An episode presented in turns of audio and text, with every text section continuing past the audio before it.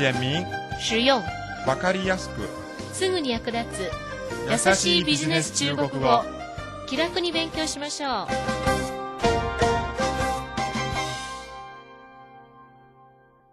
こんばんは。優しいビジネス中国語の時間となりました。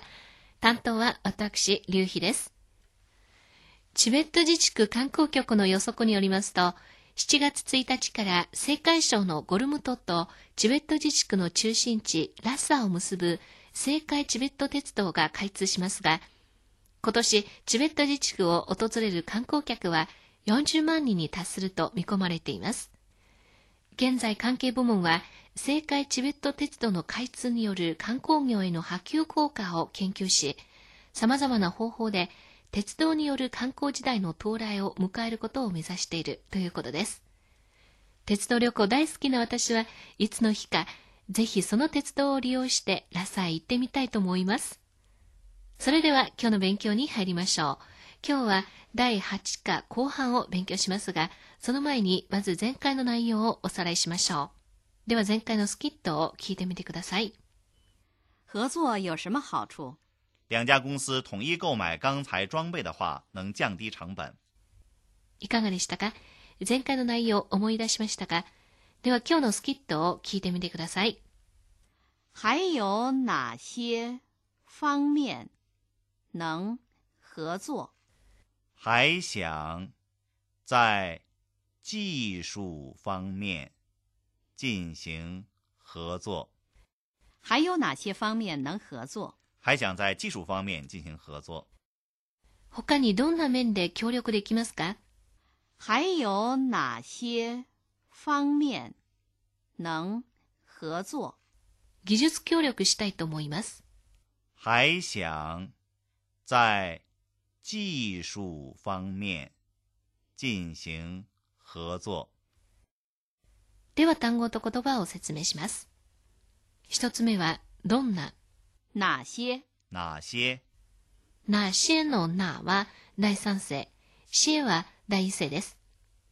二つ目は、継続する動作を表す、進める。進行進行進行の進は第四世、行は第二世です。では発音と姿勢に気をつけながら単語と言葉をもう一度練習してください。哪些哪些進行進行次はキーポイントをマスターしようのコーナーです。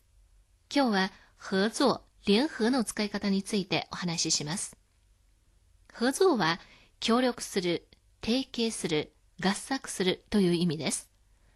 例えば、ご協力ありがとうございます。謝謝您的合作。謝謝您的合作。ではテキストの例文を読んでみてください。この映画は3カ国が共同で撮影したものです。这部影片是三个国家联合摄制的。这部影片是三个国家联合摄制的。チームワークはあまり良くないが、個人の能力は優れています。他们队虽然团队合作的不太好，但是个人能力都比较强。他们队虽然团队合作的不太好，但是个人能力都比较强。いかがでしたか合作、联合の使い方、大体わかりましたか合作、联合は協力する、提携する、合作するという意味です。ではゲストの後について例文をもう一度練習してください。这部影片是三个国家联合摄制的。 这部影片是三个国家联合摄制的。他们队虽然团队合作的不太好，但是个人能力都比较强。他们队虽然团队合作的不太好，但是个人能力都比较强。次は知って得する生きた中国語のコーナーです。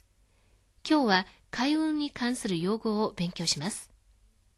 船荷証券、 运货单、运货单、近海、近海、近海、ハブ港、转运港、转运港、運賃、运费、运费、通関、通关、通关、保税区、保税区、保税区。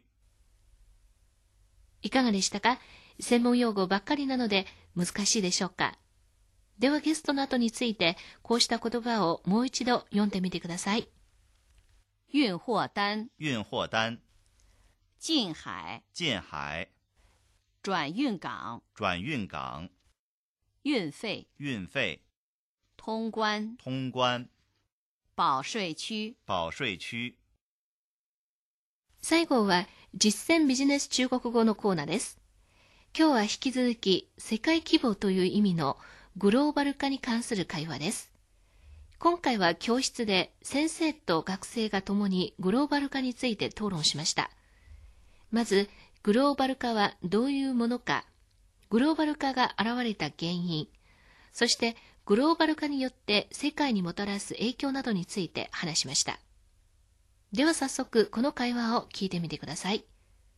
我们今天讨论的话题是全球化问题。我想先请大家发表一下对全球化的看法。首先谈一谈什么是全球化。全球化还没有一个公认的定义，可以这么说：为了降低成本，企业可以在世界各地生产。那么，全球化是怎么产生的？我想。最主要的是由于信息技术和高科技产业的发展，这些新技术让国际间的交流越来越方便。比如，由于有了网络、高科技通信，跨国商务活动就方便多了。那大家对全球化有什么看法？全球化是一个趋势，能给世界带来好处。你能谈的具体一点吗？最明显的一点就是给发展中国家带来了很多就业机会。在中国，特别是在大城市，跨国企业为当地劳动力提供了很多职位，而且给当地政府增加了税收。全球化给中国带来了很多发展的机会。我不这样认为，全球化在给一部分人带来机会的同时，也让另一部分人失去了机会。比如，有的国家在劳动力便宜的地方开设分公司，减少了国内的就业机会。什么事都有两个方面，我认为全球化的好处大于坏处。可是，外来的企业可能会影响本地企业的发展。看来大家对这个问题考虑的很多了。我觉得还有一个好处就是促进了高素质人才的流动。给人的发展提供了更多的机会。我还想补充一点，刚才大家讨论的内容主要集中在经济领域，这只是全球化的一个方面，在环境、文化、语言等很多方面也都有全球化的问题。全球化不是一体化，我认为发展全球化的同时应该尊重文化差异。全球化不反对多样性。いかがでしたかその意味、大体わかりましたか 経済分野だけでなく、環境や文化、言語など、いろんな分野でもグローバル化という現象があります。また、グローバル化と一体化とは違います。グローバル化は文化の違いを約殺するのではなく尊重します。この会話で覚えていただきたい言葉と表現は次のいくつかです。一つ目は、グローバル化についてまだ正式な定義がありません。全球化还没有一个公认的定义。二つ目は、グローバル化の背景は全球化是怎么产生的三つ目は、グローバル化は今後発展の流れで世界にメリットをもたらすと思います。全球化是一个趋势，能给世界带来好处。四つ目は、優秀な人材の移動を促す。促进了高素质人才的流動。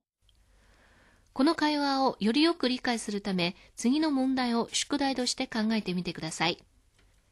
1、グローバル化はなぜ発展途上国に機会をもたらしたのですか ?2、グローバル化は経済分野に限られた現象ですか？時間です。今日はこれで終わります。ではまた。再见。